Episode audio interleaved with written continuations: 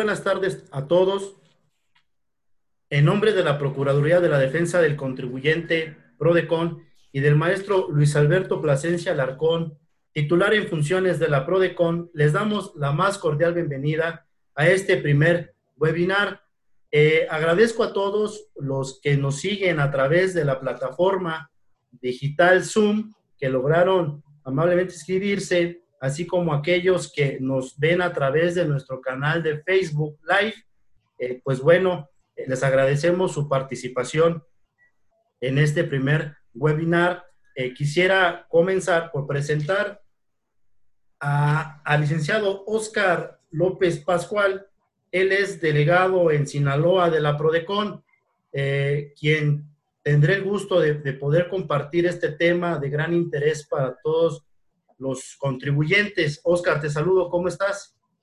Buenas tardes, buenas tardes, Jonathan. Buenas tardes a todos, a todos los que amablemente regala su tiempo para seguir esta transmisión. Eh, como bien señalas, estoy muy agradecido con ustedes, con el maestro Plasencia por la invitación para hablar de un tema que nos ha causado mucho revuelo en, los recientes días, ¿no?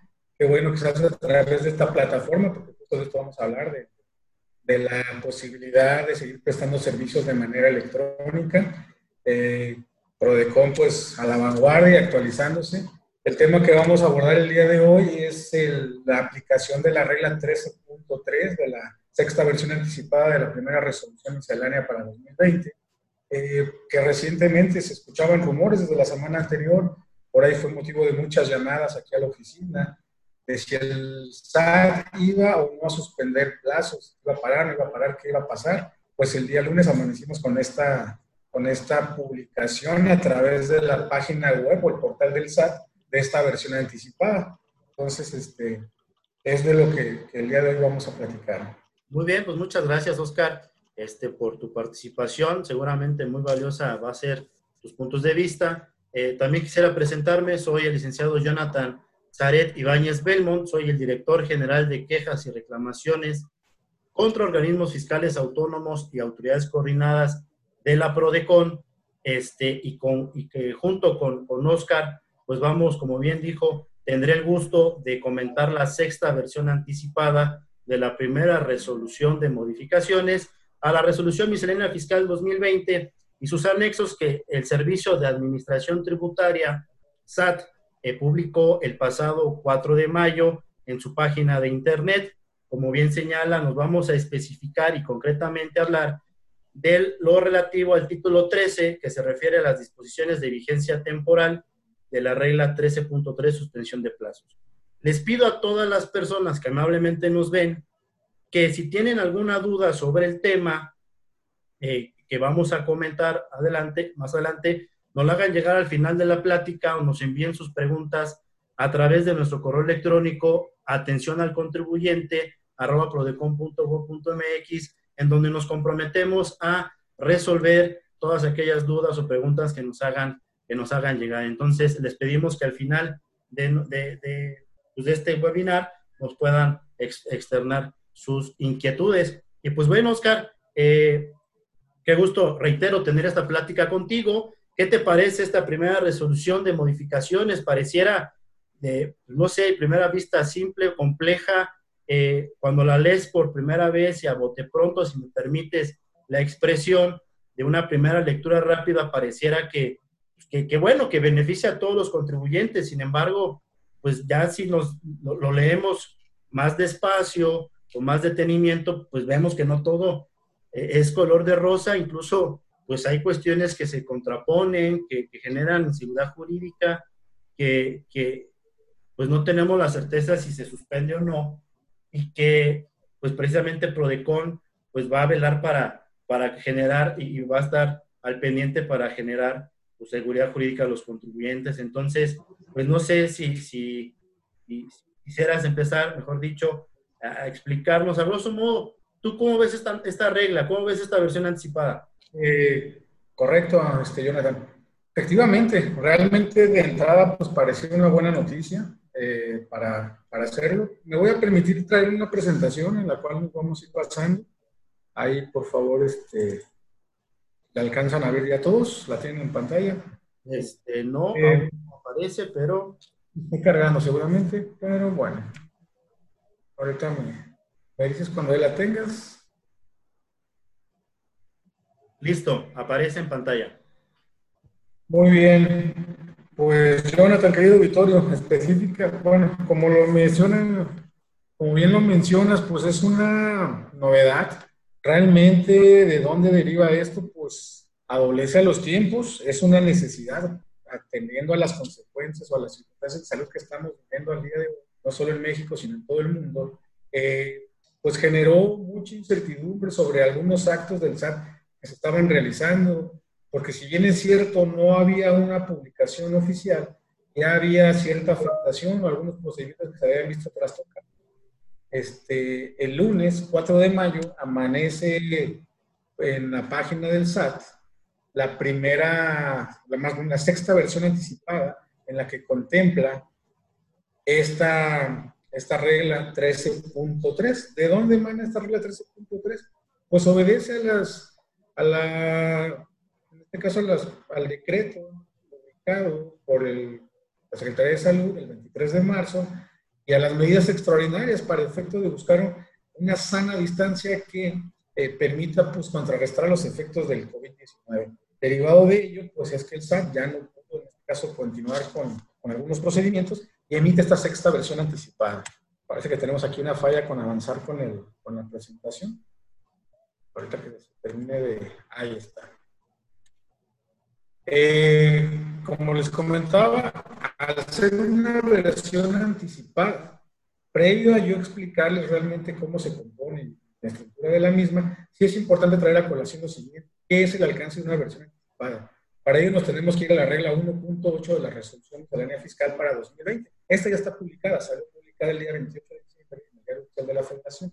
Si nos vamos al texto de esta regla miscelánea, nos, señala que las versiones anticipadas son de carácter orientativo y pueden ser aplicadas en beneficio del contribuyente siempre y cuando no exista una disposición expresa pues, que diga lo contrario. Aquí no debemos perder de vista que esta es una regla de carácter temporal. En sí más adelante lo abordaremos, pero les anticipo que la temporalidad con la cual se va a aplicar esta va a ser del 4 de mayo al 29 de mayo de este año.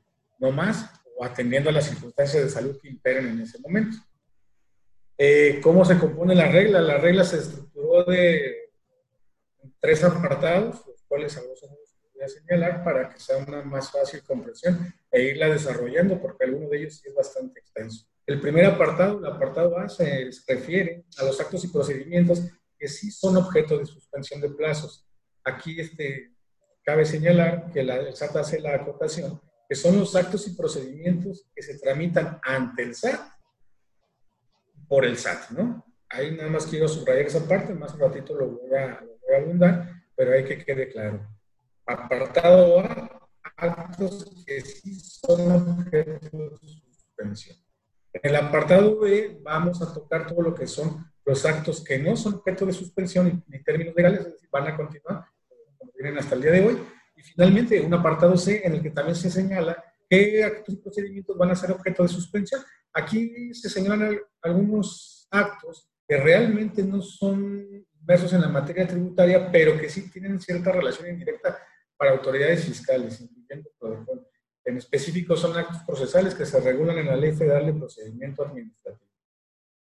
A grandes rasgos, eso sería la estructura de la regla 13.3. Este, muy, bien, Oscar. Pues la verdad es que muy claro estos tres grandes bloques o, incisos que contempla la regla. Y pues para facilitar la comprensión de la regla, eh, yo me permito pues, señalar que parte de la base de actos que solo se suspenden los plazos y términos legales, de los actos que no se pueden realizar a través de medios electrónicos. Pero deja dudas. Hay muchos actos que señalan que se suspenden, pero atendiendo a que la premisa de que pueden seguirse llevando a cabo por medios electrónicos, pues genera dudas si, si, se, si se suspenden o no. Entonces, eh, pues bueno, si, si, si te parece, vamos a empezar a abordar con este primer inciso A de la regla, que son los actos que son susceptibles de suspensión para después seguir con los otros incisos. Entonces, eh, te, concedo el uso de la, palabra, Oscar. ¿qué nos puedes decir? ¿Cómo ves este primera, inciso A, fracción primera? Ok, de entrada leemos lo que es el apartado A, el primer párrafo, pues entra, empieza muy contundente, ¿no? Haciendo alusión a todos los plazos que establece el artículo 12 del Código Fiscal de la Federación, que recordemos que es el que señala los días inhábiles, ¿no? Los plazos y términos legales. Establece que todos los actos, procedimientos que se realizan por y ante el SAT, del artículo 12, quedan suspendidos los plazos, incluyendo entre estos todos los que efectúen las autoridades coordinadas, obviamente siempre y cuando ejerzan facultades federales. Pero aquí viene la gran este, premisa, una premisa general, viene en el primer párrafo. Se suspenden todos estos actos tramitados por y ante el SAT y coordinadas, pero siempre y cuando todos estos actos no puedan ser tramitados o realizados por medios electrónicos. Y es ahí cuando siempre la duda. Entonces, siempre sí o siempre no. Va a haber actos que sí se van a suspender, va a haber actos que no. Por ahí me comentaba alguien, pareciera que entonces todo lo presencial se suspende, todo lo electrónico continúa. Y a lo mejor así hubiera sido más simple. Pero ahorita en el desarrollo de la regla vamos a darnos cuenta que hay actos que son estrictamente electrónicos que van a estar suspendidos y actos que son presenciales que van a continuar. Entonces ahí es donde ya causa de, entrada cierto eh, hay que señalar que hizo un listado, hay actos que de entrada aquí son limitativos, establece cuáles son puntualmente los actos que se van a suspender. Y este, si estás de acuerdo, pues una vez ingresar, pasamos a lo que son los apartados. Este, este inciso A, de, que habla de los actos que se van a suspender, nos establece cinco supuestos o cinco categorías de actos y este, procedimientos que van a quedar sujetos a la suspensión. Así es. El número uno establece todo lo que son los recursos, presentación y resolución de recursos administrativos de revocación y recursos de inconformidad. De entrada, primer punto ya nos genera la primera duda, recurso de revocación. Entendemos que ya de varios tiempo para acá, este recurso se tramita exclusivamente o por regla general eh, a través del buzón tributario, de manera electrónica. Ahí este, ¿Qué, opinas, Jonathan? Sí, efectivamente, es un buen punto para poner sobre la mesa. Eh, como bien dices, tenemos ya varios años con la presentación de recursos de revocación vía buzón tributario y en consecuencia, pues partiendo de la base de que se hace por medios electrónicos, pues no se debe, no se debe suspender. Eh, sí se debe, perdón, no se debería suspender porque está llevando a cabo medios electrónicos. Sin embargo, valdría la pena hacer mención que eh, hay supuestos en los cuales el recurso de revocación se debe presentar, se puede presentar físicamente aún todavía en las oficinas de la autoridad y me refiero y me, apoyo eh, en la ficha de trámite 192 del Código Fiscal de la Federación contenida en el, en el anexo 1A de la regla miscelánea fiscal que nos establece tres supuestos en los cuales el recurso de revocación pues debe presentarse de manera física. El primero, cuando el promovente no tenga la obligación de inscribirse en el Registro Federal de Contribuyentes. Dos, cuando la resolución impugnada fue emitida por una autoridad eh, de una entidad federativa coordinada. Y tres, cuando el promovente del recurso pues no tenga la obligación de contar con un certificado de e-firma. En estos supuestos eh, de recurso de ocasión se debe presentar, reitero, físicamente y en consecuencia se debe suspender la tramitación y resolución del recurso de revocación. Entonces, es la primera duda que nos generaría, porque si está el buzón tributario y se tramita así, pues bueno, existen estos supuestos en los que eh, no podrá, eh, perdón, no podrá aplicar este, este supuesto del inciso A y tendrá que suspenderse su tramitación. Entonces, eh, ahí agotamos por lo que hace al recurso de revocación y te pediría, por favor, si, tú, nos puedes explicar a qué se refiere esta fracción primera cuando habla que, se, se sí se suspende la tramitación del recurso de inconformidad. ¿A qué recurso se está refiriendo esta fracción, estimado Oscar? Con gusto, Jonathan. Sí, de entrada y de, pronto, ¿no? Cuando yo lo leí ahí como que pasó aquí, está un recurso de revocación y un recurso de inconformidad. Para todos los que nos dedicamos a esta materia, pues lo primero que se nos viene a la cabeza pues son los recursos de inconformidad que se promueven ante el INCH y ante el Infonavit. Sin embargo, hay que ser claros, no tiene que ver con esto. El recurso de inconformidad al que hace alusión este primer numeral es el recurso de inconformidad que se estipula en el artículo 11A de la Ley de Coordinación Fiscal. ¿Qué es este recurso? Para manera ahora sí que de, tener un poco de, de certeza de qué nos está hablando, es un recurso que pueden promover los contribuyentes que se vean afectados por el incumplimiento de algunas de las disposiciones que emanan del Sistema Nacional de Coordinación Fiscal. ¿Qué es esto? En pocas palabras, es la federación se tiene que auxiliar de las entidades federativas e incluso de los municipios para el cobro de contribuciones para la vigilancia. Cuando esto pasa, se tiene que adherir a través de la ley y firmar un convenio con cada una de las entidades que se adhieran a este sistema de coordinación y entre ellos vienen ciertas condiciones. Una condición es que cuando el municipio, hablando activamente, este, un municipio que se adhirió vaya a cobrar un derecho, tiene que renunciar a él, ya no lo puede cobrar de forma directa, porque en teoría pues, ya cedió a la federación y no pudiera haber una duplicidad ahí. Es el caso más frecuente en el que se presenta este recurso. Para poner un ejemplo, podría ser una persona moral, algún supermercado, para no manejar ningún nombre, en el que se dedique a vender carne fresca. La carne, por ahí algunos municipios le imponen un cobro de derecho por el resello de la carne.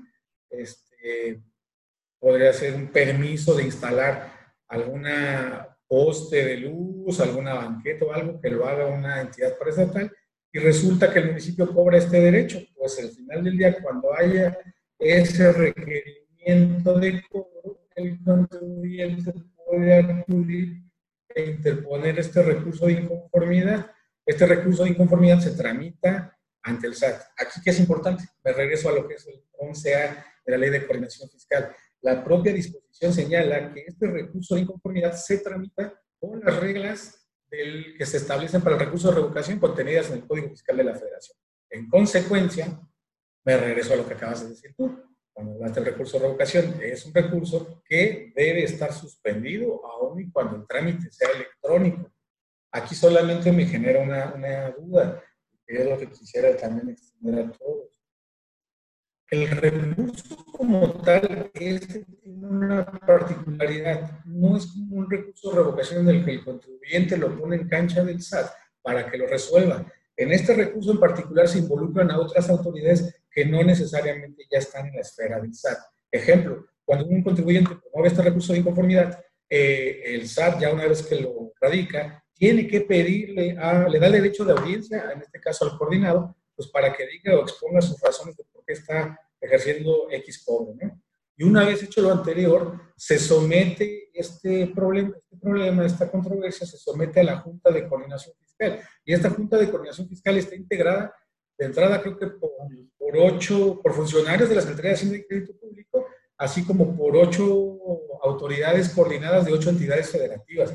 Es decir, ya no quedó en cancha del SAT. En teoría, todo esto se puede seguir llevando en el Inter. Si ya hay un recurso de promovido, pues consideramos que es, comunicación entre autoridades y, y, entre autoridades, pues las comunicaciones electrónicas tienen tanta validez. Entonces ahí nada más lo dejamos como una una primera este, y una primera este, eh, una consideración que si bien por regla general se va a suspender todo el procedimiento de tanto recurso de vocación como recurso de inconformidad, consideramos que sí se puede, en específico en lo que hace el recurso de inconformidad, se puede ir avanzando en su, desahogo.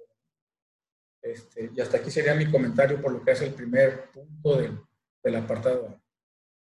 Sí, muchas, muchas gracias, muy valioso que nos aclares a qué recurso de inconformidad se refiere, recapitulando al establecido en el, en el, artículo 11A de la Ley de Declaración Fiscal, y pues bueno, el recurso de revocación que, que nosotros conocemos. Aquí me gustaría hacer un paréntesis pequeño eh, para que todos los que, las personas contribuyentes que nos están amablemente siguiendo eh, puedan conocer eh, el procedimiento que PRODECON puede y, y ofrece para poder aclarar esta incertidumbre o, resolver los problemas, que me gustaría hacerlo desde, desde este momento, porque en todas las demás fracciones que vamos a seguir estudiando, vamos a poner ejemplos y cómo el servicio de queja de Prodecon les puede ayudar para resolver estos problemas. Me gustaría decir rápidamente que es precisamente la naturaleza jurídica de la Prodecon como person del contribuyente, pues se encuentra sustentada principalmente en su facultad de conocer de las quejas que los contribuyentes interponen por actos u omisiones de autoridades fiscales federales que se estimen que violan sus derechos fundamentales. Perdón.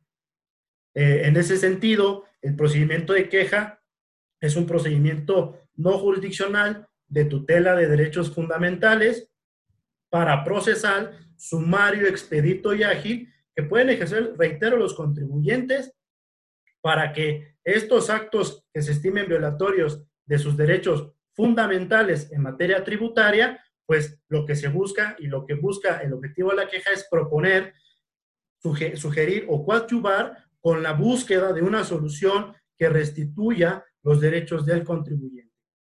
En ese sentido, eh, a través del procedimiento de queja, pues reitero, vamos a poder ayudarle a los contribuyentes, a los pagadores de impuestos, ante problemas que pudiera presentarse en esta regla de suspensión de plazos. Eh, entonces, eh, como, como, como, como un ejemplo, pues está en los casos en los que se suspende el recurso de revocación o esta revocación, este recurso de revocación, pues interponer, no duden en acudir ante PRODECON. Y una vez aclarado el procedimiento de queja eh, y, que es de suma importancia para proteger los derechos del contribuyente, me gustaría, Oscar, continuar, continuar con, con la segunda fracción de este apartado A sobre el desahogo de, de, y conclusión de procedimientos en materia aduanera. ¿Qué comentario nos tienes al respecto?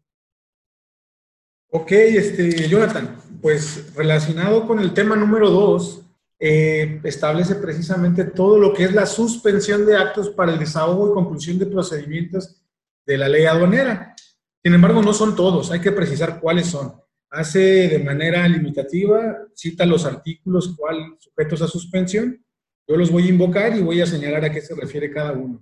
entrada, queda totalmente suspendido el desahogo de procedimiento por lo que hace al artículo 150, al 152, 153, 155 y 158. ¿A qué se refieren estos artículos? Es el inicio del procedimiento en materia aduanera, lo que se conoce como PAMA, el procedimiento que se le conoce como PACO o PAMITA, cuando hay un procedimiento en materia aduanera, pero no hubo un embargo precautorio de mercancías, el desahogo del procedimiento, ofrecer pruebas, incluyendo la resolución, y lo que establece el artículo 155 y 158 se refiere a cuando se ejerce este tipo de facultades una vez iniciadas las facultades de comprobación en materia de comercio exterior, es decir, ejercicio de facultades en términos del 42. Más adelante tocaremos el tema si estas facultades están suspendidas o no, pero de entrada por lo que hace al tema aduanero, sí está suspendido. Aquí me llama nada más la atención que no se señala el artículo 151, no se contempla qué tratamiento se le va a dar al embargo precautorio, si no va a seguir, se entiende que se puede levantar, pero aunado a ello, pues sí genera cierta incertidumbre. Puede ser que contribuyentes ya tengan desahogado el procedimiento y estén sujetos a la recuperación de un bien y no lo puedan hacer por esta situación. Ahí, ¿qué comentario nos pudieras dar, Jonathan?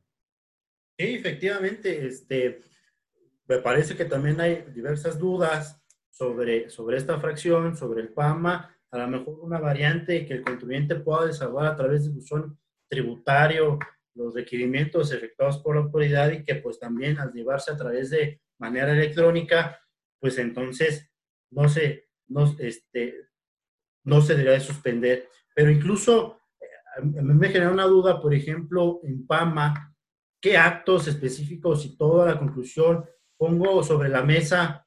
Un ejemplo que un contribuyente desvirtúe eh, pues las observaciones que le hicieron, que le hizo la autoridad aduanera y, y le notifican la determinación y es la liberación de la mercancía, se la ponen a disposición del contribuyente. Entonces, en este supuesto, se suspende el plazo para entregarle la mercancía al contribuyente.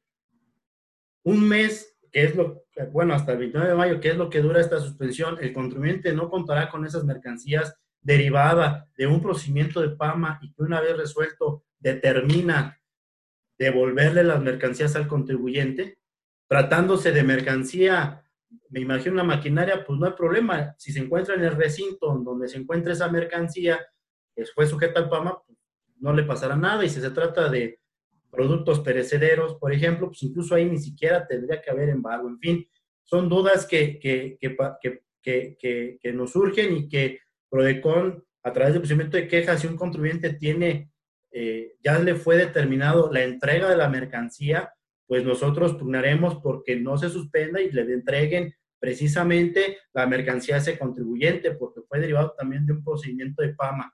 Al no entregarle la mercancía, es, afecta definitivamente al contribuyente de sus derechos que un mes tenga, no le pueda entregar la mercancía. Entendemos la parte de la sana distancia, eh, de, el entrego de mercancía es contacto con el contribuyente, un servidor de, la autoridad, pero bueno, como lo veremos más adelante en el siguiente apartado B, pues ¿por qué, por qué este, pues no se suspende el PAE cuando el supuesto es el mismo? Pero no me quisiera adelantar, solo dejo la interrogante porque si el espíritu, la esencia es cuidarnos de esta contingencia eh, sanitaria, pues me parece que sí se suspende la entrega de la mercancía, pero por el otro lado, pues también hay que ponderar el derecho del contribuyente de requiere que le entreguen las mercancías derivadas de sus procedimientos. Son, dudas y que sobre todo pues podemos hacerlo valer a través del procedimiento de queja, Oscar. Entonces, este, si, si te parece, vamos a la fracción tercera. Correcto. No sé si por ahí me reportan que hay un poquito de por ahora. Perdón, no, no, no se escuchó. Sí, me reportan que tengo un poco de falla con el audio. Este, no sé si me escucha mejor ahora. Ahí te escuchas mucho mejor. Muy bien. Sí, me parece aquí que la conexión es un poquito inestable. Este, voy a acercarme un poco más para efecto de que se me escuchen y si no, muy bien. Eh, efectivamente, vamos a abordar ese tema. Es interesante el tema de ley aduanera porque, pues, no se puede restringir ese tipo de, de, actividad, pero pues también hay mucha interacción personal. Adelante, más adelante lo volveremos a tocar. Saltándome a la siguiente fracción, eh, perdón, al siguiente numeral de los asuntos que van a ser objeto de suspensión, la fracción tercera, es el inicio o conclusión del ejercicio de facultades de comprobación, actos de verificación, así como el levantamiento de actas. Aquí ya nos está dejando ver que va atendiente la suspensión a, a detener todo lo que son facultades de comprobación. Sin embargo, como las tocaremos más adelante, me gustaría aquí abordar en el tema de actos de verificación y levantamiento de actas. ¿Qué me preocupa aquí? Es muy común el que el contribuyente se acerque a Prodecon, no es un caso muy recurrente, la cancelación de sellos digitales. Y la mayor parte de, de, estos casos, el objeto, o más bien el motivo de la cancelación, fue por la no localización al momento de acudir a sus domicilios. ¿Qué va a pasar aquí si ya no va a haber verificaciones durante todo el mes? Una persona que tiene recién cancelado los sellos va a poder solventar, no va a poder solventar, eh, con el procedimiento anterior que está pasando, entendiendo que para entendemos que al día de hoy el procedimiento ha cambiado, pero aún así, esto los deja en estado de indefensión. Eh, levantar actas, por incluso tenemos nosotros un caso en el que ya se levantó el acta de verificación, ya resultó positiva, pero teniendo esta suspensión, la otra autoridad no la ha recibido. Eh, recordemos que las verificaciones las realiza la Administración Desconcentrada de Recaudación y pues no necesariamente fue ella la que canceló el sello, a veces fue auditoría, a veces fue servicios, el momento de trasladar esa prueba a la autoridad que realizó la cancelación no tampoco se está detenido. Aquí, ¿qué va a pasar?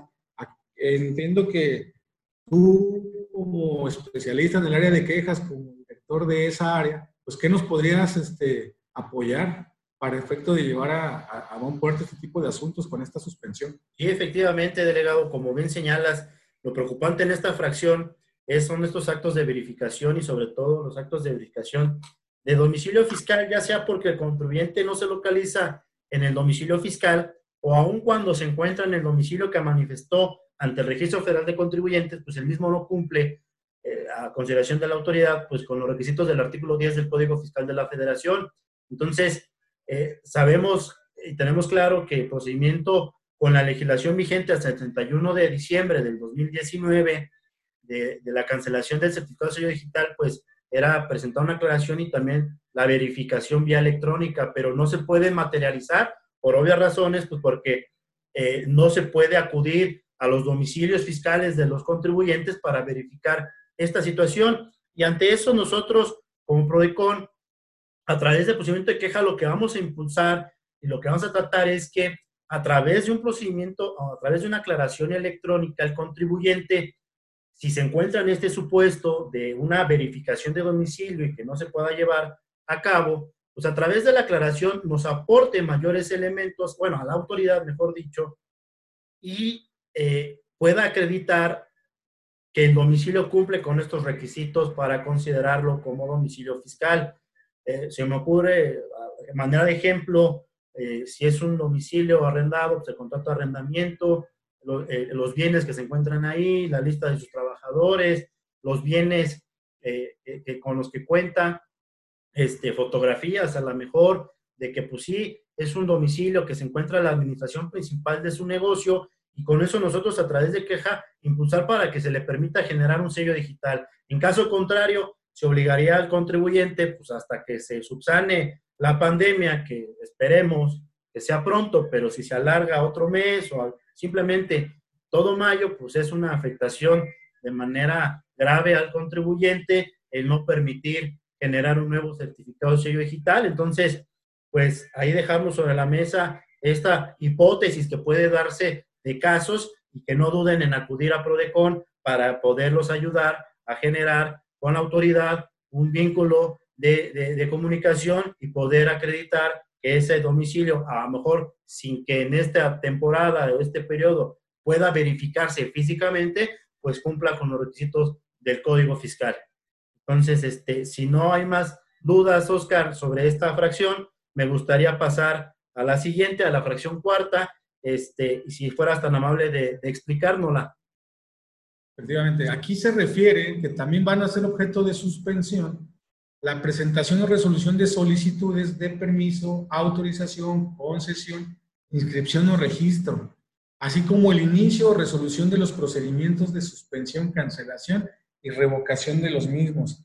¿Qué llama aquí la atención? Hay muchos actos que incluso van relacionados con la materia pues, de comercio y sobre todo incluso algunos que llaman la atención atendiendo a que la ley aduanera, pues este, lo vamos a ver más adelante, todo lo que es el despacho aduanero sigue vigente, está, está activo. Y aquí, ¿qué pasaría con contribuyentes que están tramitando su reincorporación al padrón de importadores, que lo tienen suspendido, están solicitando, ¿Qué va a pasar con las donatarias autorizadas? Estamos de acuerdo que con la situación que estamos viviendo, pues estas donatarias autorizadas van a jugar un papel muy importante para administrar recursos, para bajar a este, apoyar a la gente que se va a ver afectada de esta situación de salud. Entonces son dos, dos este, sectores muy importantes que creo se podrían ver afectados con, estas, con esta restricción o esta suspensión. Y aunado a ello, no me vas a dejar mentir, pero la mayoría de estos supuestos o de estos procedimientos ya se tramitan de manera electrónica desde hace un buen tiempo. Entonces, como que no me queda claro el por qué fue incluido textualmente aquí en, esta regla como objeto de suspensión.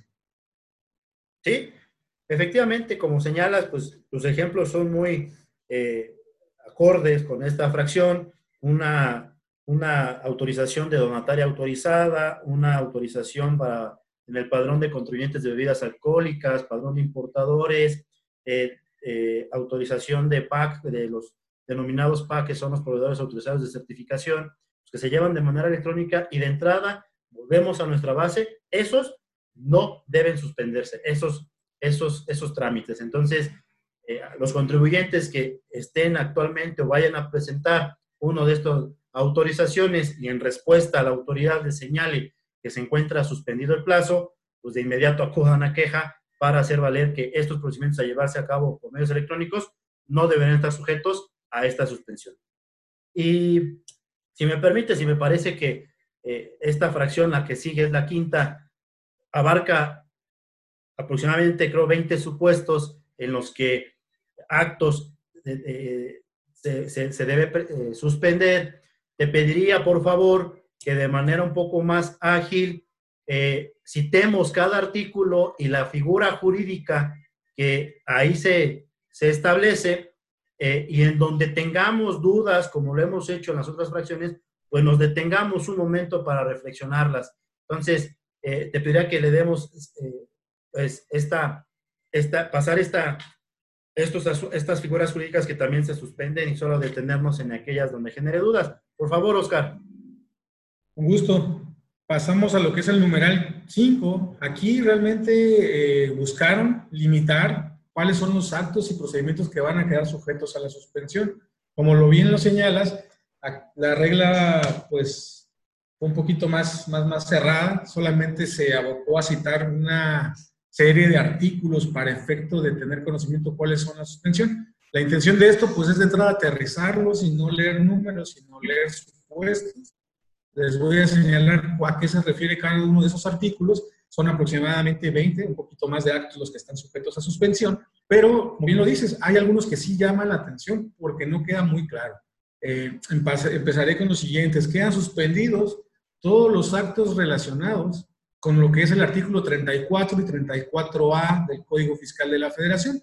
Estos artículos se refieren a la presentación y resolución o atención de consultas, ya sea la consulta de normativa o una consulta para efecto de definir la metodología sobre precios de transferencia. Es a lo que se refieren estos dos artículos. Artículo 36 queda suspendido todo lo que hace la tramitación al procedimiento que se refiere el tercer párrafo ¿A qué se refiere este tercer párrafo? Es lo que conocemos este, como reconsideración administrativa. Queda suspendida. Aquí primero nada más comentario. Las reconsideraciones administrativas son de manera presencial y al ser de manera presencial consideramos pues, que no pueden ser este, tramitadas. Entonces sí tendrían que detenerse. Aquí este, coincidimos ahí. No hay mayor tema, ¿no? Este, artículo 41 todo lo que es el control de obligaciones, que comúnmente, y es muy común que lo ejerzan las, las autoridades coordinadas, lo que son requerimientos y emisión de multas por la no presentación de declaraciones, ya sea informativas o mensuales, definitivas o provisionales. Es muy común este tipo de actos. Van a quedar suspendidos y no tendrían por qué notificarles algo por el momento. Eh, se refiere, el siguiente supuesto de suspensión es el artículo 42 en su antepenúltimo párrafo. Aquí, eh, si alguien tiene posibilidad y lee este antepenúltimo párrafo del Código Fiscal de la Federación, nos hace alusión, ya está inmerso en lo que es el procedimiento de auditoría. Ya estamos en facultades de comprobación, pero señala que específicamente suspende este pequeño proceso. ¿Qué es? Es cuando la autoridad cita al contribuyente a sus oficinas para explicarle y darle a conocer de forma anticipada hechos u omisiones. Esto es antes del oficio de observaciones o antes de la última acta parcial. Es un ejercicio que incluso el propio dispositivo legal señala que el contribuyente puede ser asistido o puede acudir en compañía de PRODECON. Aquí incluso nosotros nos vemos afectados con esta suspensión. ¿Por qué? Porque si uno lee textualmente este artículo, señala que esta invitación que va a hacer la autoridad la tiene que hacer a través del buzón tributario. Entonces entra la pregunta, si lo va a citar, le va a llegar la invitación al contribuyente para acudir a escuchar hechos y omisiones, pero no se va a presentar, porque sería un ejercicio presencial, ¿no? Y porque en teoría, como lo vamos a ver adelante, las facultades de comprobación están suspendidas. Entonces, ¿por qué ingresaron o por qué incluyeron aquí el artículo 42 ante penúltimo párrafo? Pues no sé, supongo que pues para generarnos ahorita de qué hablar o de qué generarnos dudas, pero no le encuentro realmente este alcance cuando no se puede seguir, ¿no? Sí, efectivamente, este, no podría constituirse el contribuyente eh, en las oficinas de la autoridad para conocer estos hechos o omisiones y mucho menos nosotros como PRODECON, uno de los servicios que también hemos ofrecido con bastante éxito es la figura jurídica, la figura del observador, en el que acompañamos al contribuyente ante una diligencia que se va a llevar a las oficinas del SAT o en, su domicilio fiscal puede ser, y entonces hemos logrado con éxito que este observador pues pueda advertir también violaciones de derechos. Sin embargo, nosotros, PRODECON como institución, pues fuimos los primeros que también emitimos acuerdos en los que ante las solicitudes de observación de observadores de los que solicitan los contribuyentes, pues dijimos por el momento no estamos en posibilidad de designar a un eh, observador por obvias razones de contingencia sanitaria. Entonces, coincido con tu observación. Creo que este citar al contribuyente, pues de nada serviría si al final no puede constituirse en el domicilio de la autoridad. Seguimos, si te parece, con el siguiente artículo. No te oyes, Oscar, me parece que tienes bloqueado tu micrófono. Nada, sí, es que lo estamos aquí. Tengo un poquito de fallas, entonces ahí está, ¿verdad? Sí. Eh, les decía, avanzando, el siguiente supuesto de suspensión que nos establece la regla es las, el desarrollo de las visitas domiciliarias. Se refiere al desarrollo y conclusión. Citándose entonces artículos 46 y 46A del Código Fiscal de la Federación, están este, contemplados ahí como una como suspensión. Eh, el siguiente supuesto de, de, de este, entiéndase que también entran en el mismo bloque, digamos, ya hablando de facultades de comprobación en específico, que quedan también suspendidas las facultades de comprobación del, bueno, reguladas en el 48, lo que es la revisión de gabinete y también lo que son las este, famosas visitas rápidas, las de expedición, cuando llegan las autoridades a revisar la expedición de comprobantes, este, ejercicios de facultades que son de intromisión de domicilio, pero que ahorita han quedado totalmente detenidas. Esas son las que nos señala el, dispositivo. También este, aquí es importante, y me voy a, voy a llegar, se suspende el artículo 50 del Código Fiscal, bueno, la, la, la aplicación del artículo 50 del Código Fiscal de la Federación. Este artículo es relevante, ya quedó claro que quedan suspendidas las facultades de comprobación, ya entiéndase que sea gabinete, visita domiciliaria o, alguna de ambas. ¿Qué pasa aquí? El artículo 50 del Código Fiscal de la Federación establece un plazo de seis meses para que la autoridad que realizó la fiscalización emita la resolución y la notifique. Me refiero a la resolución liquidatoria, la determinante del crédito fiscal. En teoría, no tendrían por qué notificarles por el momento nada de esta, de, de, teniendo esta suspensión. ¿Qué beneficio? Aquí lo vemos de forma favorable. Hay muchos contribuyentes que en la práctica este, se presentan ante Prodecon a solicitar la figura del acuerdo conclusivo. Es muy común que están pensando, platican con sus contadores y, y luego llegan a destiempo. Recordemos que esa figura, su fecha límite para interponerse es hasta antes de que se notifique la liquidación. Entonces creo que aquí sería pues, una bocanada de aire puro para estos contribuyentes que están intentando reconsiderar su situación o que consideren que tienen elementos que no pudieron a lo mejor aportar en la auditoría y que ya están prácticamente resignados a que los liquiden y ya están pensando prácticamente en la contratación del abogado para llevar a cabo una defensa fiscal. Esto les viene a dar tiempo, les va a dar todo lo que resta del mes para que preparen en su caso una solicitud de acuerdo conclusivo y la presentan ante Prodecon. Es el que se traduce de este artículo. ¿Mm? Sí, perfecto, coincido completamente contigo, sin, sin ninguna observación adicional en ese punto. Bien, en lo que refiere a, los siguientes actos que quedan sujetos a suspensión, todo lo que es el procedimiento que se lleva con el CPR, la revisión del dictamen este, queda suspendida. Y aquí entramos a un tema bien interesante, el que tampoco nos explicamos por qué está aquí este, incluido en esta regla, este procedimiento y me refiero al que se establece en el artículo 53b del Código Fiscal de la Federación. Y se refiere a la auditoría o a la revisión electrónica que emana del artículo 42, fracción novena. Aquí, estimado Jonathan, te lo dejo. ¿A qué duda? Porque ¿Sí? la premisa del, del, de, la, de, la, regla es que todo, todo lo que se pueda tramitar vía electrónica debe seguir. ¿Por qué se incluye aquí? Como que la revisión electrónica entonces no debe seguir. Aquí ya no, nos, nos, extraña bastante el supuesto. Y efectivamente, Oscar, como, como dices, pues es uno de los supuestos que vemos contradictorios de la, de la regla, porque partiendo, como bien señalas, de la premisa que si se realiza mediante medios electrónicos no se debe suspender, pues la gran pregunta es, ¿acaso la visita, la revisión electrónica establecida en el 42, fracción novena del Código Fiscal de la Federación no se lleva mediante, a través de medios electrónicos?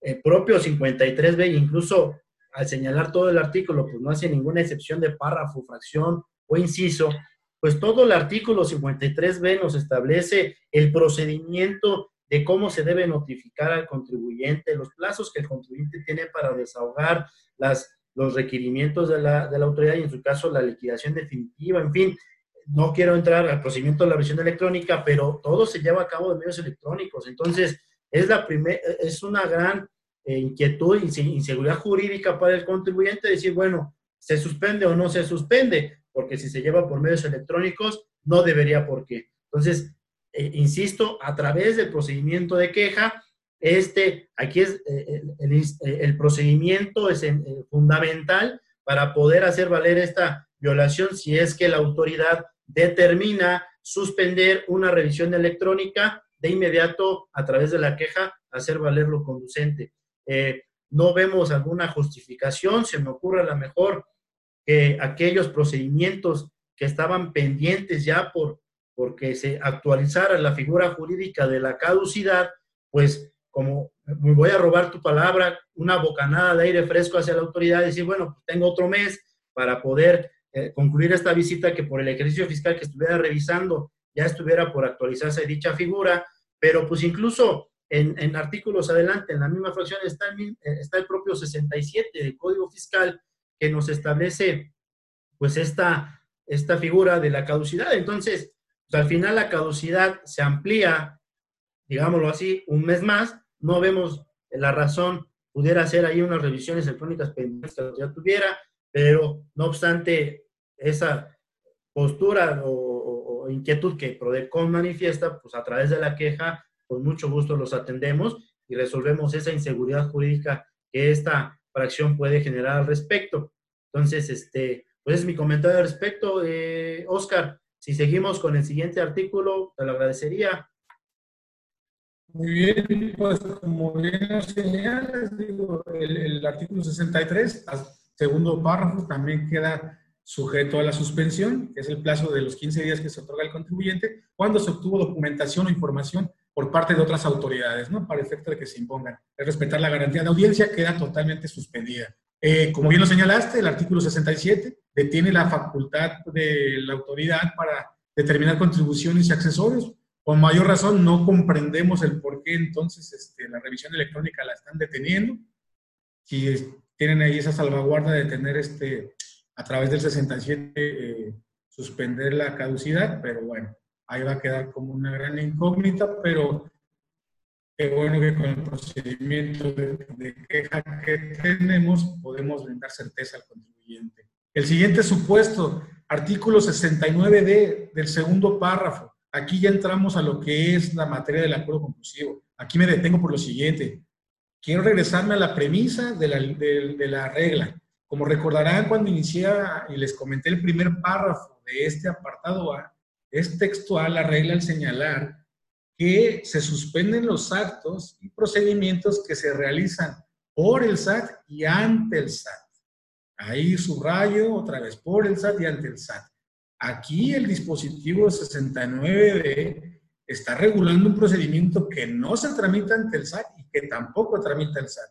¿A qué me refiero? Al acuerdo conclusivo. El acuerdo conclusivo es un procedimiento alternativo de resolución de controversias que tramita Prodecon, que el eje rector del procedimiento lo lleva a Prodecon y que todo se desahoga ante Prodecon. El segundo párrafo, el que hace alusión al lineamiento, se refiere al plazo de 20 días que tiene la autoridad revisora para pronunciarse en cuanto a la postura del contribuyente, es decir, acepta o no acepta el acuerdo conclusivo. Entendemos que la autoridad dice, oye, estoy ahorcado, necesito tiempo, suspendo los 20 días, pero lo está haciendo de manera unilateral. cuando realmente Prodecon es el que tendría en todo caso que regular este procedimiento. Eh, más adelante, también más adelante abundaremos sobre el tema de los alcances de nuestro Acuerdo General 3-2020, en el que quedó establecido que Prodecon continúa trabajando. El procedimiento de acuerdo conclusivo debe continuar y no se detiene. Y categóricamente aquí hay que hacer esta precisión que nos han informado nuestra alta dirección. Desde el momento en que esto salió publicado el 4 de mayo, bueno, no publicado, salió en la página del SAT, este, se mandó una postura de Prodecon al área central del SAT y sabemos que pareciera que en la definitiva le tendrían que dar para atrás a esto, porque están trastocando un procedimiento que no es del SAT, es un procedimiento de Prodecon. ¿Qué se entiende por esto? Que aún y cuando la regla lo señale, los 20 días que tiene la autoridad para atender nuestro requerimiento para que manifieste su postura en un acuerdo conclusivo, lo tiene que hacer. Este, por ahí ya algunas autoridades se habían comunicado, ellos sí lo están viendo del lado totalmente a su beneficio, quieren detener no, no solo los 20 días, quieren detener todo el procedimiento de acuerdo conclusivo, ya les hemos explicado los alcances y la interpretación que nosotros estamos dando y solamente estamos esperando que esto este, se defina o, que haya alguna comunicación. Creo que ahí tú tienes un poquito más de, de información. Sí, bien, Oscar, como señalas, Prodecon ha estado al pendiente siempre de este supuesto, como tú bien señalas, el acuerdo conclusivo, perdón, el acuerdo, perdóneme, el acuerdo conclusivo, pues es, es un procedimiento autónomo que no debería por qué haber tocado aquí el SAT y pues estará la Procuraduría pendiente de que no se suspenda el procedimiento de acuerdo conclusivo. Eh, ya se ha tenido comunicación con área central y parece que se va a emitir la normatividad al respecto para que no se suspenda, ¿no? Entonces, que les quede muy claro a nuestros contribuyentes, a las personas que amablemente nos están siguiendo, que la figura jurídica del acuerdo conclusivo sigue, sigue su, su curso sin que se suspenda ninguna de sus etapas. Entonces, este, bueno, ya no tengo más que argumentar ahí, lo has hecho muy bien, delegado. Te pediría a lo mejor que los siguientes puntos, por, lo recortado del tiempo que tenemos un poco, este, podamos darle un poquito más de agilidad. No, no implica que, que no sean menos importantes, pero poder pasar al siguiente inciso que también es de suma relevancia. Delegado, por favor. Un gusto. Pues realmente estos sí se pueden agrupar los siguientes artículos, que es el 121, 133A y 133F, no se refieren a otra cosa que no es la tramitación del recurso de revocación. Se reitera que está suspendido el recurso de revocación en términos generales, ya con la inquietud de que se pueda tramitar por un tributario que ya dejamos, este, hincapié desde el primer numeral. Nada más aquí, si gustas agregar algún comentario, porque hace alusión al recurso exclusivo de fondo. Establece que la reunión que se tiene con los peritos queda suspendida, pero entiendo que hay una reunión más importante a esta que no está siendo objeto de suspensión. Entonces, ahí, ¿qué, qué pasó? Pareciera que se le barrió ahí al, SAT en, este, en esta. Sí, parece que se le barrió a la autoridad.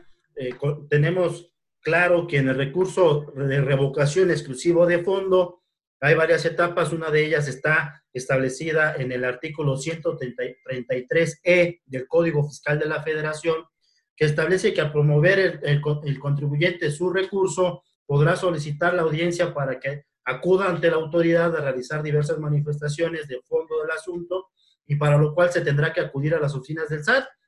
Y ese artículo misteriosamente no está ahí en, esta fracción 133E, sin embargo, sí está el 133F, que es dentro del mismo recurso de revocación exclusivo de fondo, la audiencia de oralidad de peritos, que es aquella que se celebra también por parte de la autoridad cuando requiere hacerle preguntas al perito, incluso se cita al contribuyente, a la autoridad y al perito. Entiendo la sana distancia, pues por precisamente esa audiencia debe suspenderse porque no puede haber eh, contacto o, acumulación de personas, pero pues entonces queda la incertidumbre de por qué la otra audiencia que también solicita el contribuyente para acudir ante la autoridad no se contempló. Son, son este, pues algunas, no llamadas deficiencias, pero sí algunos supuestos que no se contemplaron en la norma y que me parece debieron haberse actualizado. Y al final tenemos la fracción sexta, delegado, si, si, nos permite, si me permites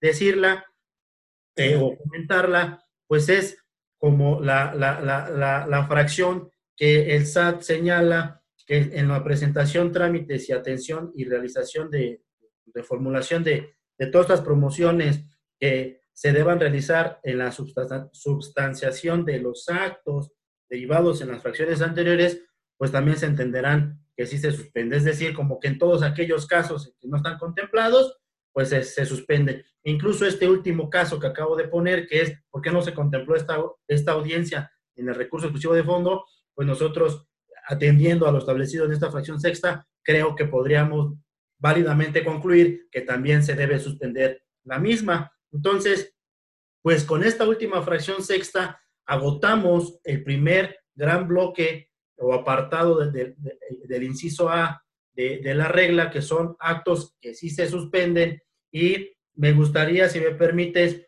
pues a pasar al apartado B, que son los actos que no se suspenden, que por cierto la regla, la regla hace una lista de actos o procedimientos enunciativa más no limitativa de los mismos, dejando la puerta abierta para que otro supuesto pues, no, se, no, se, no se encuentre comprendido en la suspensión.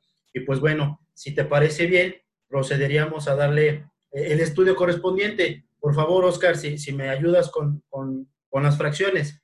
Correcto. Aquí nada más como comentario previo, pues son un listado.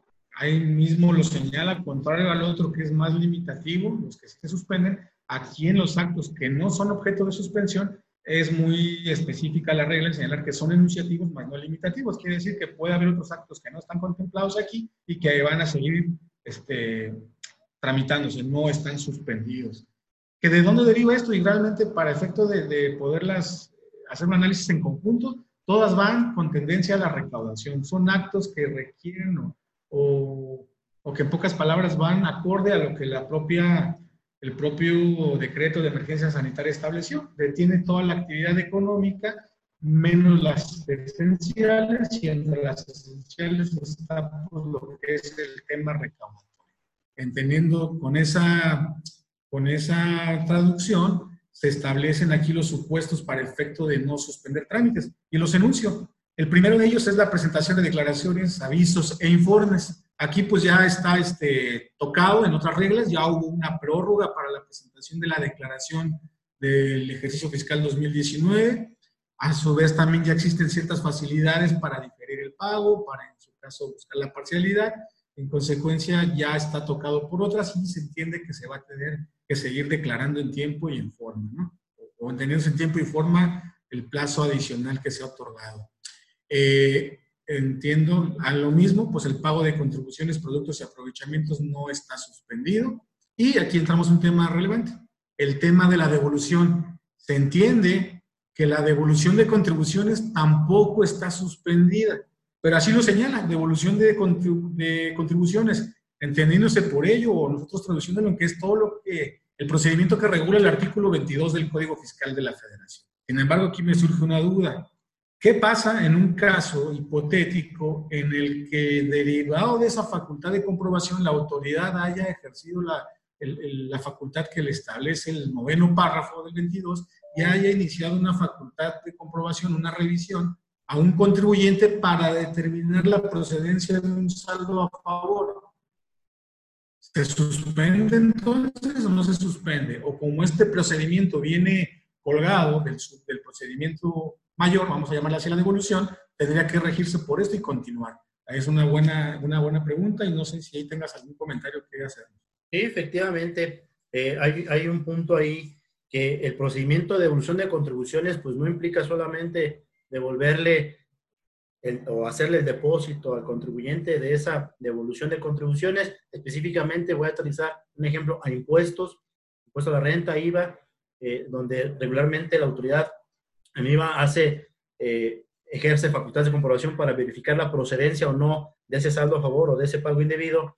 Y entonces, eh, pues en, en, en, en, nuestra interpretación y opinión, si llegamos a ese supuesto, tendría que eh, suspenderse porque implica una visita domiciliaria, implica una intromisión al domicilio del contribuyente, ya sea para verificar la procedencia de la devolución pero implica entrar a su domicilio y es lo que menos, lo que menos queremos ahorita y lo que busca la regla es evitar esa parte. Entonces, si, si podríamos separarlo en dos grandes grupos, aquellos contribuyentes que sin ningún requerimiento les depositaron, pues, sin, sin, problema, no se detiene, no se encuentra suspendida la, la, devolución, pero en estos otros contribuyentes, en donde se les ejerce facultades de comprobación, deberá suspenderse el plazo correspondiente o para desahogar un requerimiento de información al respecto. Este, reitero, ahí también a través de la queja es la vía para eh, hacer valer esta, en su caso, esta violación que pudiera incurrir la autoridad.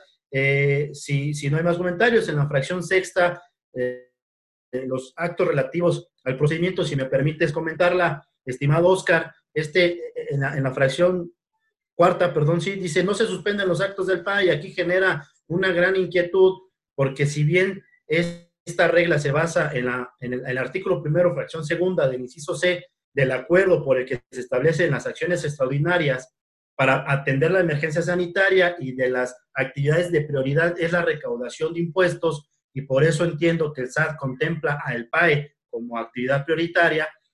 Lo cierto es que el, el, llevar a cabo un PAE implica eh, contacto, implica esa eh, aglomeración de personas, que es lo que menos se busca. Y más allá de eso, creo que eh, al, iniciar un PAE, la autoridad de entrada no está realizando una actividad recaudatoria de entrada. porque Cuando, cuando se considera o cuando nosotros consideramos pues, que el SAD está recaudando pues hasta la adjudicación de esos bienes que fueron embargados? Antes tenemos conocimiento y experiencia, pues que hay países que duran meses, ocho meses, menos. Entonces, difícilmente veo que en este, en este mes que, el SAT eh, eh, dice no, el PAE no se suspende, pues difícilmente vaya a recaudar o a lo mejor el riesgo que estamos corriendo por recaudar pues, es mayor al contagio que pudiera haber. Y eso en el mismo sentido, o sea, ¿por qué si se suspende la verificación de un domicilio y por qué no se suspende entonces el PAE? Esa es la conclusión a la que nosotros llegamos y que pues eh, también estaremos velando porque así se sea, digo, sé y estoy consciente que el SAT no comparte esta opinión, pero pues bueno, es un, es un debate precisamente para opinar nosotros que esto nosotros lo debemos de cierta manera, pues no tan correcto.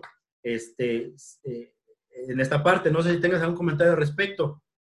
Totalmente coincido contigo, ¿no? Digo, creo que yo lo veo incluso de una forma así no sé si valga la pena el riesgo. No solamente está exponiendo al contribuyente, está exponiendo al propio ejecutor del SAT, porque va a mandar a una persona al domicilio. Tiene que introducirse al domicilio, señalar bienes, bienes que no se va a poder llevar. Sabemos que el procedimiento, el requerimiento de pago y embargo es muy poco efectivo, es muy poca gente y cuando llegan y le requieren y le pagan, saca el dinero y lo paga o le recibe la línea de captura y va y lo liquida. Pues si están en ese supuesto es porque en realidad no tienen muchas veces con qué responder. Se inicia el procedimiento de, de cobro y también hay que, hay a lo mejor este, precisar, este procedimiento de cobro interviene en otro tipo de autoridades, registros públicos locales, este, padrones vehiculares, Comisión Nacional Bancaria, los propios bancos, otro tipo de entes que realmente están, están suspendidos en muchos casos, ¿no? Aquí a nivel local el registro público no está trabajando. Entonces, ¿por qué ir a ejecutar y ejercer un acto de molestia? Eh, en este caso, pues poniendo en, una, en un riesgo, yendo un poco en contra del tema de la, de la sana distancia, aun y cuando entendemos que el propio, la, propia, el acuerdo de medidas extraordinarias establece que la recaudación es esencial, pero pues una buena práctica sería no hacerlo, no va a llegar no va a rendir frutos, pues no va un mes, este, los días que faltan, entendemos va a terminar esto en junio, pues no, no, se entendería el por qué tuviera que, que, afectar. Entiendo que a lo mejor habrá cobros que ya están a punto de prescribir, pero pues de ningún momento, y si lo leemos del, del propio lineamiento, no se advierte que se haya señalado el artículo 146. Entonces quedó intocado. Pues a lo mejor ahí hubiera estado la salida, pero bueno, nada más ahí queda como reflexión. Y si me permites, pues continúo para efecto de terminar con este apartado B de los actos que no suspenden. El siguiente sería los actos, actos de entrada y salida de mercancías del país, eh, lo que se conoce como despacho aduanero. Es claro, ahí sí no se puede tener. No depende nada más de factores internos, sino también de materia de comercio exterior y hasta de algunos tratados que se tienen firmados, ¿no? La mercancía tiene que fluir. Este, y finalmente todo lo que es asistencia, orientación este, a los contribuyentes, incluidas las inscripciones, los avisos al RFC, que se, se deban realizar de forma presencial en la administración desconcentrada de servicios al contribuyente de su localidad. Esto siempre y cuando se haga con previa cita. Es decir, no cierra puertas el SAT tampoco de forma tajante. Sabemos que en la práctica ya por ahí hemos recibido algunos casos que sí están cerradas las puertas, tanto de jurídica, recaudación, de propios servicios. Aquí hacen la, la, alusión de que tiene que ser previa cita. Ahí está el gran desafío, digo, entendemos y la gente también debe comprender, nuestros contribuyentes, que atendiendo las circunstancias de salud es muy difícil conseguir una cita. Está muy complicada la situación y ahí nada más este, si quisieras apoyarme con algún comentario adicional en que los pudiéramos auxiliar en caso de tener la necesidad de acudir presencialmente a servicios al contribuyente. Sí, efectivamente, los contribuyentes que, como bien señalas, agenden o, con previa cita acudan al SAT para presentar un aviso, alguna inscripción al RFC y por alguna razón el SAT o la administración desconcentrada en el interior, en el resto del país, cualquiera que se trate, eh, de cierta manera prohíba o diga, ¿sabes qué? Se encuentra, eh, no, no, no, se encuentran comprendidos y deba, deba suspenderse o, entienda que se suspenda, acudan a queja. Nosotros en queja, eh, precisamente otra, otra característica del procedimiento de queja es acompañar a estos trámites que realiza el contribuyente para que de manera exitosa pues se, se, hagan ante el SAT. Entonces, ante una vez que tengan agendada su cita y acudan con las medidas necesarias de sanidad para realizar este trámite y tengan algún problema al respecto, a través de la queja, podemos acompañar este trámite para que llegue a buen puerto. Y, y al final, este, estimado delegado, pues nos queda un inciso C, un inciso C que, que también habla sobre eh, supuestos en los que se suspende eh, la, el cómputo de los plazos. Sin embargo, te pediría, pues a grosso modo, que, a qué son, eh, atendiendo a que incluso la naturaleza de estos actos, pues no son propiamente competencia de Prodecon, pero que valdría la pena nos ayudes de manera eh, muy ágil, que nos puedas decir qué se suspende en este inciso C para posteriormente proceder a, responder algunas preguntas de, nuestros, de, de nuestros contribuyentes que nos han hecho llegar me parece ya el chat, ahorita lo, lo, termino de revisar porque no lo puedo abrir, pero para dar paso ya a, las, a la sección de, de, preguntas. Por favor, de, este, estimado Oscar.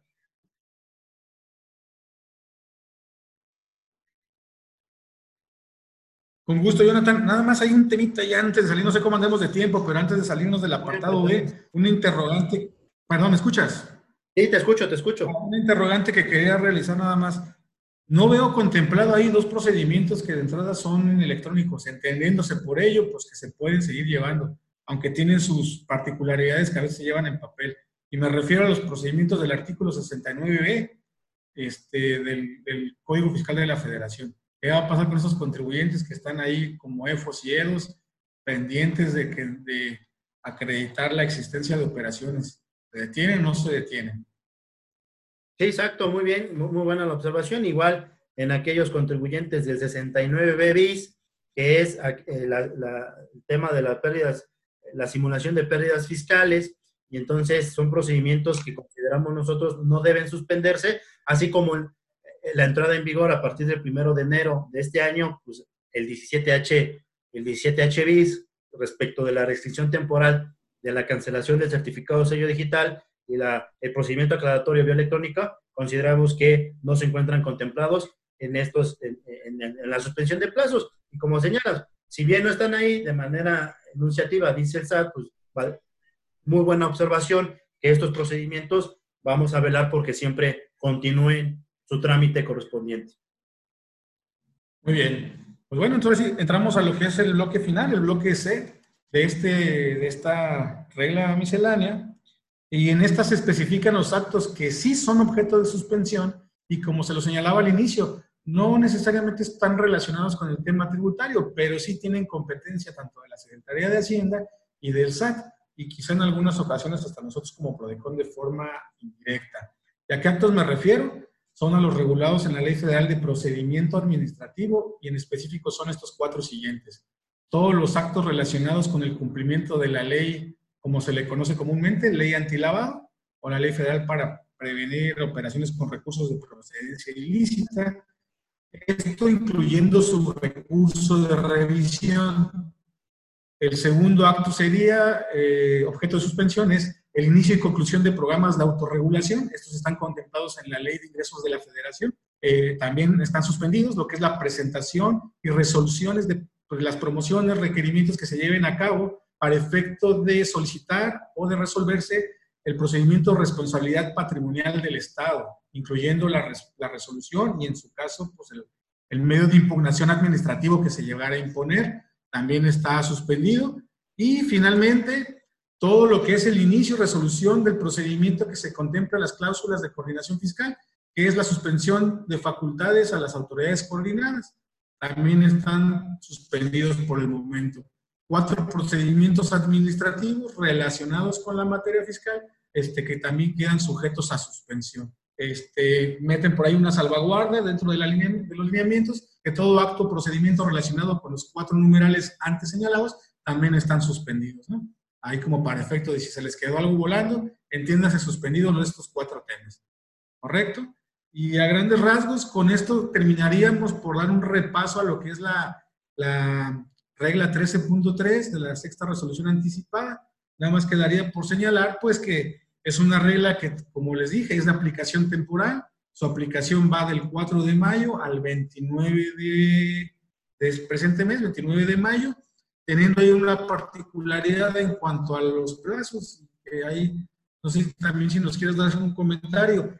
Se entiende que lo que nos se notifique en esta fecha o en el transcurso de estas fechas, se, el primer día hábil para su cómputo será el primer día hábil de junio o algo así lo señala. Entonces, este último párrafo señala que si, si, si en este inter te notifica el SAT algún acto de que deba suspenderse, se entenderá efectuado el primer día hábil de junio. Entiendo esta, esta, este párrafo como aquellos actos ya emitidos por la autoridad que no pudo detener y que eventualmente le van a llegar a los contribuyentes y pues entenderá que eh, se, se, considera hasta el primer día hábil de junio. Sin embargo, vamos a estar muy pendientes como Procuraduría que este párrafo no sirva de pretexto para el SAT para estar notificando actos de los cuales deba suspenderse y que se base en este, ah, pero no te preocupes, contribuyente, te notifico este acto que debe estar sujeto a suspensión, pero no pasa nada, considera lo que te lo notifico el primero de junio del 2020. Si esa eh, actitud o actividad llegara a pasar, Prodecon a través de sus servicios va a estar muy pendiente de que no suceda. Entendemos que eventualmente uno u otro acto a varios contribuyentes pudieran llegar que son los que el SAT no pudo, me refiero y permítanme la expresión, detener porque llevan en camino, pero que no sea la generalidad y si, si fuera así, invitamos a los contribuyentes de inmediato a acudir a Prodecon para que no sea, no sea la, la generalidad y que no se, se genere incertidumbre jurídica al contribuyente. Al final, ¿para qué le generas un acto de molestia si se entenderá que lo hiciste el primero de junio? Ya para terminar, eh, Oscar, me gustaría que nos pudieras compartir eh, eh, lo que establece nuestro Acuerdo General 3-2020, emitido por el titular en funciones, el licenciado Luis Alberto Plasencia Alarcón, respecto, muy rápido, digo, sé que está disponible en nuestra página de Prodecon, www.prodecon.gov, pero me gustaría rápido que nos puedas explicar que seguimos trabajando, que no hemos parado y que hemos potencializado nuestros servicios a través de los canales remotos correspondientes para que los contribuyentes acudan a Prodecon ante cualquier acto o omisión violatorio de derechos. Por favor, Oscar. Correcto, este, Jonathan. Pues sí, así que eso es más que nada poner a, a oído de conocimiento de todo nuestro auditor o de todos nuestros contribuyentes o de todo aquel que requiera el servicio de Prodecon y que sepan que la institución fue de las primeras, este, de los primeros entes que acataron las disposiciones de emergencia sanitaria, las disposiciones de, de emergencia, de buscar una sana distancia. ¿Y cómo se hizo? Se hizo a través de la emisión del Acuerdo 3-2020, es un acuerdo general, pero nuestro titular en funciones, el maestro Plasencia, emitió. A partir del 6 de abril, este acuerdo entró internamente, lo empezamos a aplicar. ¿Qué señala este acuerdo? Que se suspende temporalmente todo lo que es la atención al público, pero solo de la que es de manera presencial.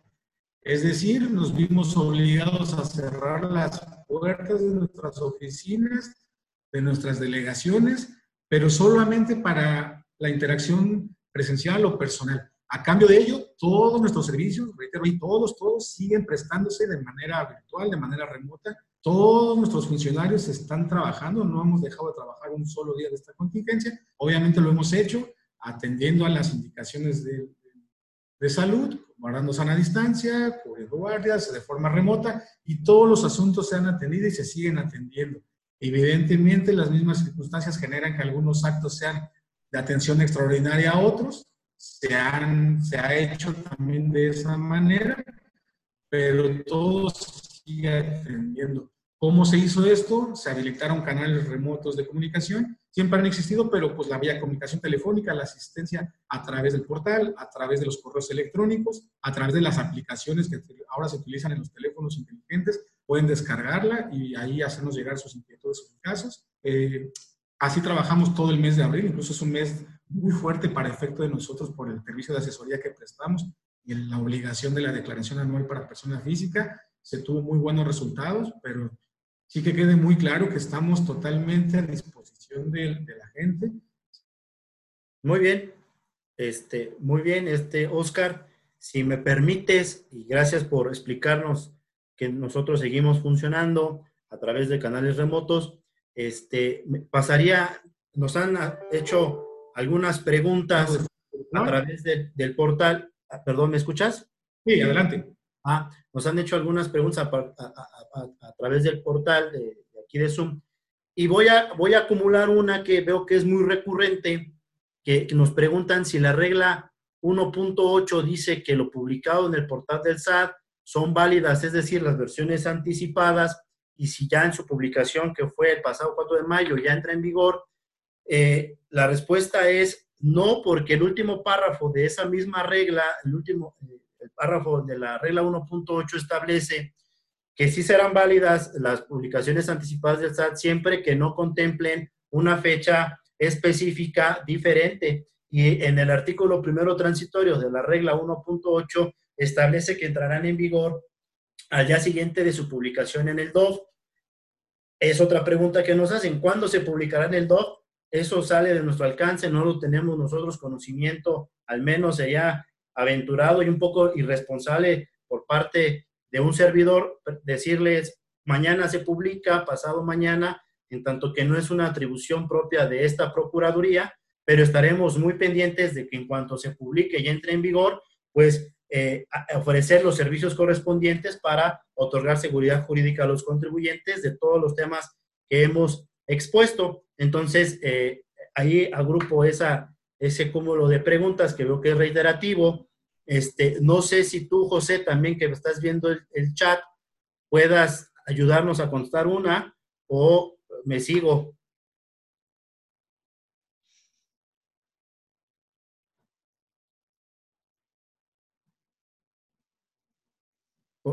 Oscar.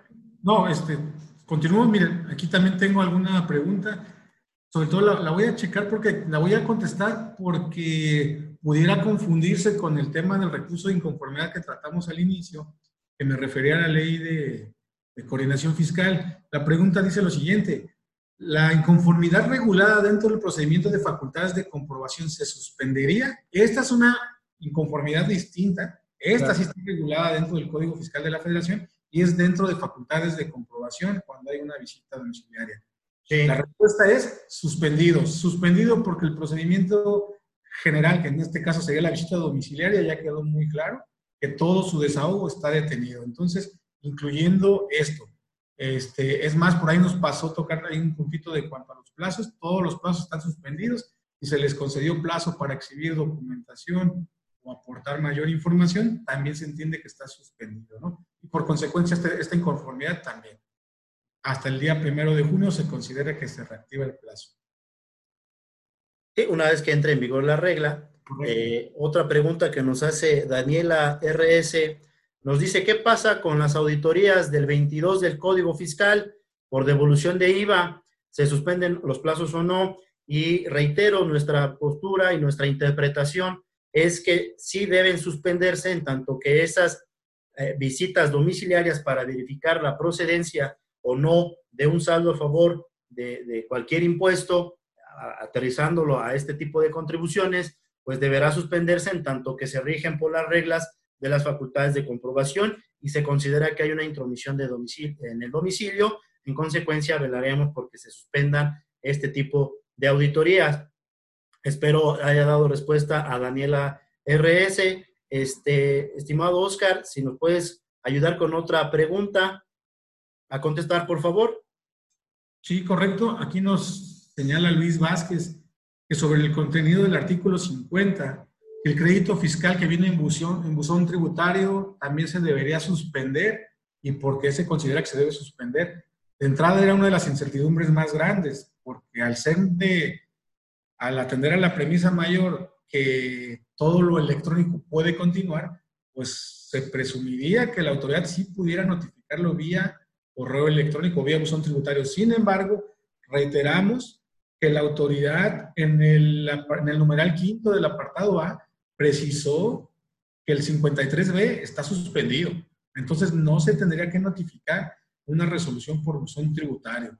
Ahí por cualquier situación y en particular a, esta persona que nos hace el planteamiento, le sugerimos si él considera que está en estado de incertidumbre, eh, con gusto que nos contacte para poderle brindar el servicio de quejas y tenga certeza a través de un documento, de un informe de queja, que esto no va a correr en plazo. Y en el peor de los escenarios, sin, sin la intención de ser categórico con esta opinión, creo que aún en el peor de los escenarios, si cayera una notificación vía buzón tributario en estos días, aplicamos lo que señala el propio lineamiento, la propia regla. Se va a tener por notificada hasta el día primero de junio. Una pregunta que nos hace Jesús Sánchez es si se suspende el plazo de la caducidad. Sí, sí se suspende. Eh, el, el, apartado, el apartado A, fracción quinta de la regla, incluso hicimos una, una observación ahí muy específica es que sí contempla el artículo 67 del Código Fiscal de la Federación y en consecuencia se suspende el plazo para que se pueda o que se actualice esta figura jurídica de la caducidad. Y pues bueno, eh, la verdad son varias preguntas que nos han hecho llegar. Agradecemos infinitamente su participación.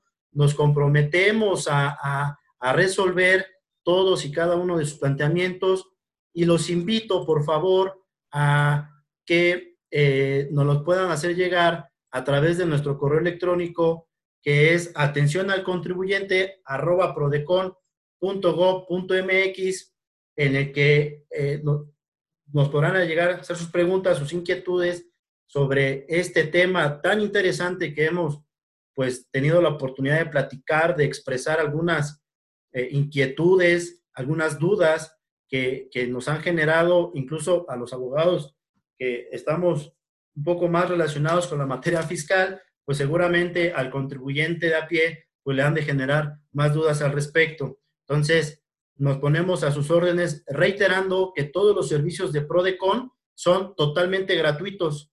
Acudan, eh, por favor, a nuestras oficinas, aun cuando eh, no se encuentre la gran mayoría del personal trabajando o vean trabajando en las oficinas, estamos trabajando desde canales remotos y los trámites de orientación, asesoría, queja, acuerdo conclusivo, representación legal, bueno, se encuentra suspendido porque están suspendidos los plazos ante el tribunal, eh, una consulta especializada, en fin, eh, todos los servicios que presta Prodecon seguirán funcionando, como bien dijo el delegado Oscar López Pascual, nuestro acuerdo 3-2020 nos habilita para tal fin y en consecuencia estamos a sus órdenes. Eh, nuevamente les reitero mi agradecimiento en nombre de la Procuraduría de la Defensa del Contribuyente y del maestro Luis Alberto Plasencia Alarcón, su participación en este primer webinar que esperemos haya sido de alguna ayuda, de fruto para despejar algunas dudas y le sugerimos estar al pendiente de las siguientes publicaciones que, que, a través de nuestras redes sociales haremos, haremos llegar. Y pues bueno, si, Oscar, si no tienes otro comentario al respecto, agradecemos a todos su participación y pues nos veremos en la próxima edición. Muchas gracias, pues que nada, agradecerles a toda la audiencia su atención. Esperemos que haya sido de orientativo este primer webinar. Estén pendientes de las siguientes publicaciones y de los siguientes ejercicios que continuaremos a través de esta vía. Y pues me despido y les deseo mucho salud a todos ustedes, sus familias y sus equipos. Que así se mantengan. Hasta luego y gracias. Gracias igualmente y que estén bien, cuídense y sana distancia. Hasta luego. Luiz,